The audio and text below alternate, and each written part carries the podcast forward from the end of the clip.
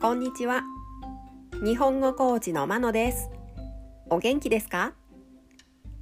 このポッドキャストでは日本語のいろいろな表現を紹介します。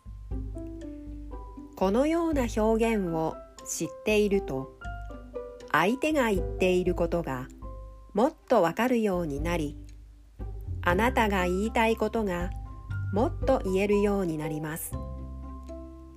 今週はいくつかの意味がある。動詞を紹介します。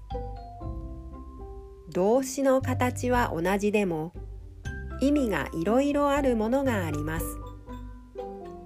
何かを言いたいときにどの動詞を使えばいいかわからない。そんな時にこれから紹介する動詞を思い出してみてください。今週は入るを紹介します。今日は意味を4つ紹介します。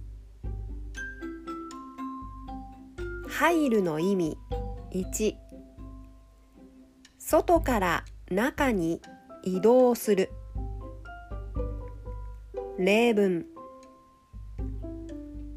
コンサートが始まる。30分前に会場に入った。入るの意味2グループに新しく所属する。例文1高校を卒業した後大学に入ります。例文に子供ができたので保険に入りました。入るの意味3次の段階に移る。例文。皆さんの発表が終わりましたので質疑応答に入ります。